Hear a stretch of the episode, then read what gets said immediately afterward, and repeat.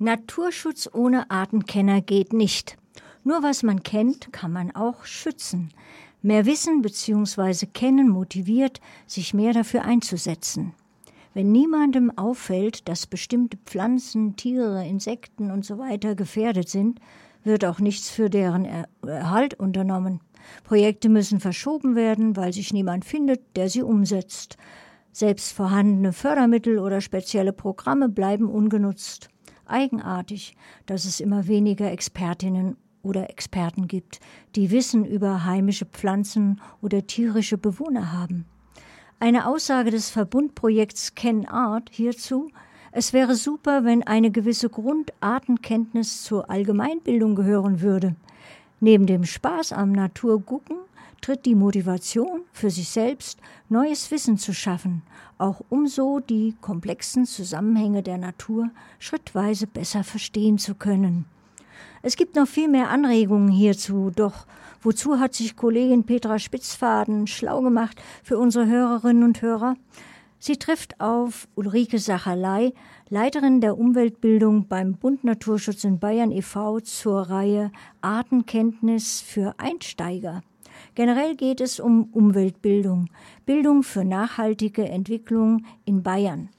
Hören Sie, wie es zu der Webinarreihe Artenkenntnis für Einsteiger kam, wie die Reihe im vergangenen Herbst, Frühjahr 2022 angenommen wurde und wann sie mit der neuen Seminarreihe gestartet wird. Die Umweltbildung, BNE des Bund Naturschutz, hat viele Facetten von der Biberführung bis zur Vergabe und Weiterentwicklung des Qualitätssiegels Umweltbildung Bayern erfolgt durch die Steuerungsgruppe Kernteam Umweltbildung Bayern. Der Bund Naturschutz in Bayern e.V. wird durch Uli Sacherlei, Bildungsreferentin des Bund Naturschutz, vertreten. Genug vorerst hören Sie nun das Interview mit Uli Sacherlei und Kollegin Petra Spitzfaden. Frau Sacherlei, herzlichen Dank für Ihre Zeit. Welche Rolle spielt denn insgesamt die Artenkenntnis für den Naturschutz? Die Rolle der Artenkenntnis für den Naturschutz, das ist Basiswissen. Ohne das geht es gar nicht. Also das ist so eine unverzichtbare Grundlage, damit sie überhaupt wissen, was sie tun. Wenn wir nichts wissen über die Arten, die sich draußen bewegen, egal ob es Tiere oder Pflanzen sind, wo sie wachsen, wenn wir das nicht wissen, dann können wir eigentlich nichts tun. Wir können nur zuschauen und sagen, ja, das gibt es halt. Oder wir stochern halt im Nebel und tun im Zweifel das Falsche. Ich sage oft, die Artenkenntnis ist praktisch für den Naturschutz sowas wie das Lesen. Das ist so eine Basiskompetenz, weil ein Artenkenner liest eine Landschaft anders, als wenn ich nur spazieren gehe. Er sieht etwas anderes. Er stellt fest, dass zum Beispiel der Ameisenbläuling dort verschwunden ist oder abnimmt. Und dann hat er mit Hilfe dieses Buchstabens, der halt in dem Fall Ameisenbläuling heißt, einen anderen Blick und findet das Wort dazu und sagt, die Wiese ist trainiert worden oder sie ist umgebrochen worden oder äh, das Mähmanagement hat sich verändert. Es gibt ja Ursachen, also jenseits der ganz großen wie die Pestizidbelastung. Deswegen glaube ich, dass das Wissen darum, was uns so im Leben begleitet an Tieren und Pflanzen, ganz wichtig ist, weil wir nur so verstehen, wie die uns umgebende Natur tickt und ähm, was wir tun können oder halt auch lassen sollten, äh, damit die Vielfalt der Arten, aber auch die Vielfalt natürlich der Lebensräume erhalten bleiben kann. Wie kam es jetzt dann dazu, dass der Bund Naturschutz die Reihe Artenkenntnis für Einsteiger aufgesetzt hat? Ja, es gab zwei so Anstöße. Das Bundesamt für Naturschutz gibt äh, im zweijährigen Abstand eine sogenannte Naturbewusstseinsstudie heraus. Und in dieser Studie ist schon 2019 aufgefallen, dass wir so als Gesellschaft, also die Deutschen heißt es dann immer, immer weniger Tier- und Pflanzenarten kennen, aber das eigentlich gerne wissen würden. Der Zugang dazu ist aber irgendwie verschütt gegangen. Und ähm, letztes Jahr im April ist erschienen die Jugend-Naturbewusstseinsstudie. Also das ist zum ersten Mal erschienen und da wurden Jugendliche befragt, repräsentativ für die deutsche äh, junge Bevölkerung.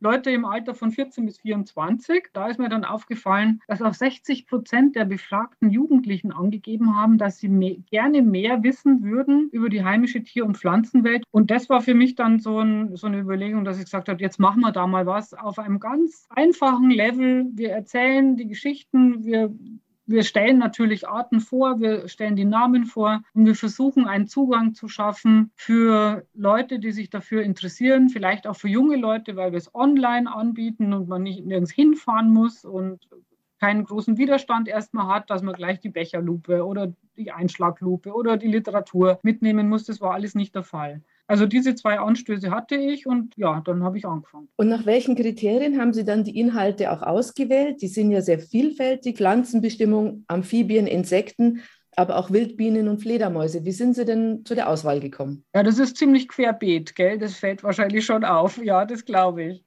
Also, nachdem es ein Versuchsballon war, wir wussten ja nicht, kommen da überhaupt Leute, haben wir das richtige Format, ist es die richtige Zeit, habe ich einfach mal quer durch den Verband geguckt, wen kenne ich, von wem weiß ich, dass er da gute Kenntnisse hat und kann er sie gut vermitteln. Es ist ja nochmal was anderes, draußen zu kartieren, da habe ich gute Kenntnisse, ja, da weiß ich genau, was ich tue. Und das aber so, so zu erzählen, dass es an einem Abend eine spannende Veranstaltung wird. Das waren so meine Kriterien erstmal, um Leute zu suchen. Und deswegen ist es auch sehr gemischt geworden zwischen Eulen, Greifvögeln, Amphibien und Pflanzen. Aber wie gesagt, die Auswahl war jetzt nicht nach irgendwelchen Strukturen, das wollen wir unbedingt den Leuten nahebringen oder das müssen Menschen wissen, für Vögel, Bäume und Pflanzen interessieren sich alle. Das hat die Studie hergegeben und ich habe halt dann gesucht, was wir gut darstellen können. Und wie sind insgesamt dann die Veranstaltungen angenommen worden? Die sind sehr gut angenommen worden. Also besser als, als ich erst gedacht habe. Ich habe mir gedacht, na gut, wenn da 20 oder, oder 50 Leute kommen, lohnt sich der Aufwand. Wir haben aber schon bei der ersten Veranstaltung 120 Teilnehmer gehabt und sicher 150 Anmeldungen, weil sich ja immer mehr anmelden als, na, es, ist, es kostet nichts, es ist unverbindlich dann meldet man sich halt mal an und an dem Abend ist das Kind krank, die Katze hat sich den Fuß gebrochen oder es kommt die beste Freundin zu Besuch, dann kommt man halt nicht. Äh, ist kein Problem. Also wir hatten 120 Leute bei der ersten Veranstaltung und es waren immer über 100 und wir hatten zum Teil, also gerade bei den Amphibien, weil es natürlich auch eine von den großen Artenhilfsmaßnahmen vom Bund Naturschutz ist, hatten wir, glaube ich, fast 400 Anmeldungen und dann 340 oder 50 Teilnehmende an dem Abend. Das war so die Spitze, aber ansonsten ist es auch gerade bei den Pflanzen bei den 250 zum Beispiel gewesen an einem Abend. Also ich war sehr positiv überrascht über diese Resonanz. Und jenseits der reinen Zahlen, haben Sie auch sonst irgendwie Feedback eingesammelt oder einsammeln können? Oder ist sogar irgendjemand dann hängen geblieben in dem Sinn, dass er sagt, das ist so spannend, ich will jetzt weitermachen?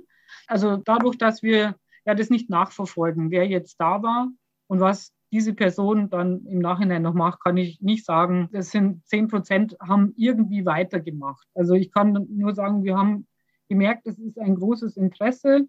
Wir haben ja nach Literatur verschickt, äh, Bestimmungshinweise, haben auch in den einzelnen Abenden besprochen, wo kann man denn weitermachen oder was gibt es da noch dazu. Worüber können die Referenten oder Referentinnen informieren? Äh, was haben sie selber für Erfahrungen gemacht, was gutes Material ist? Ähm, und ansonsten kann ich jetzt nicht eins zu eins sagen, was die Menschen dann hernach noch gemacht haben. Ich kann nur sagen, das Interesse war groß, weil sehr viele Leute viele Veranstaltungen besucht haben. Also zum Beispiel die ganze Pflanzenbestimmungsreihe. Aber Voraussetzungen in irgendeiner Art muss man keine mitbringen. Also man kann einfach nur sagen, ich bin neugierig, ich möchte mehr lernen und wissen und darf dann daran teilnehmen. Sie müssen fachlich gar keine Voraussetzungen mitbringen.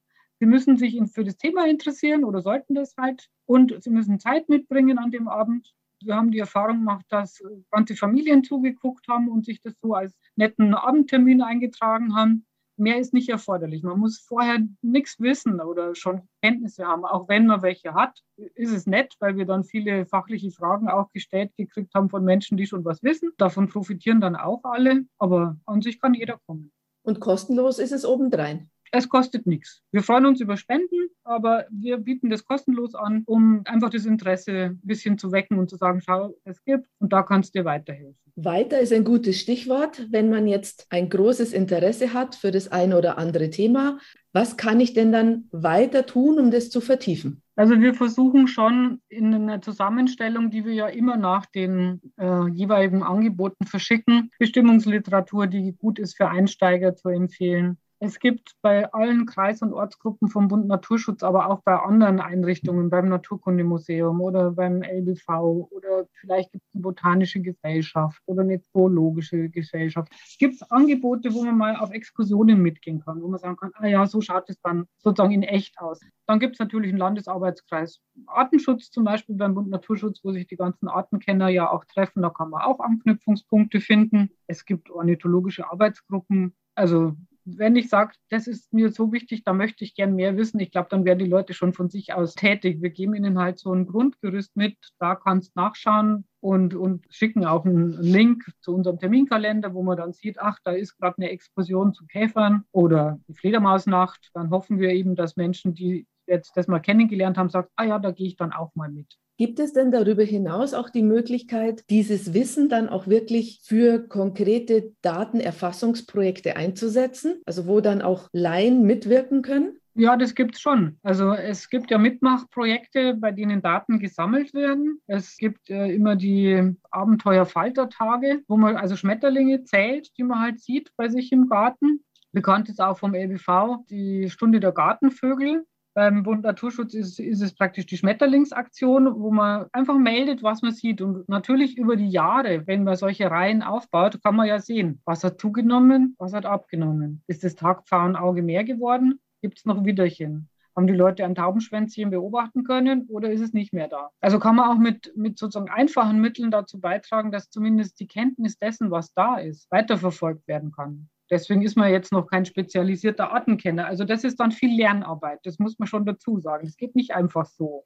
Also da muss man sich wirklich vertiefen und muss es auch wollen und sagen, okay, dann kaufe ich mir jetzt ein gutes Pflanzenbestimmungsbuch und dann gucke ich mal, ähm, wie sich das denn so verhält mit diesen Staubgefäßen und was finde ich denn da und wie komme ich da weiter. Dann bilden sich wahrscheinlich vor Ort so kleine intensive Grüppchen mit drei Leuten. Aber genau deswegen heißt ja auch Ihre Reihe nicht Artenkenntnis für Fortgeschrittene, sondern eben Artenkenntnis für Einsteiger. Ja. Wann geht es denn genau wieder los und wie können das unsere Zuhörerinnen und Zuhörer erfahren? Also wir werden im November wieder starten. Es ist so eine Winterreihe, wo man halt sagt, am Abend, da wählt man sich mal ein. Es wird auf unseren Seiten wieder stehen. Man findet es dann auf der Landesverbandsseite, also www.bund-naturschutz.de und dann geht man auf Umweltbildung oder Termine. Da auf beiden findet man es. Und wir werden es natürlich auch wieder über unsere Gruppen bewerben, sodass Leute, die in irgendwelchen Newsletter-Verteilern sind von uns, das auch auf dem Weg erfahren können. Klasse, dann sind wir sehr gespannt darauf. Ich persönlich auch. Ich werde auch wieder teilnehmen. Frau Sacherlei, ganz herzlichen Dank und noch einen schönen Tag. Das wünsche ich Ihnen auch. Danke für das Interview, Frau Spitzhorn.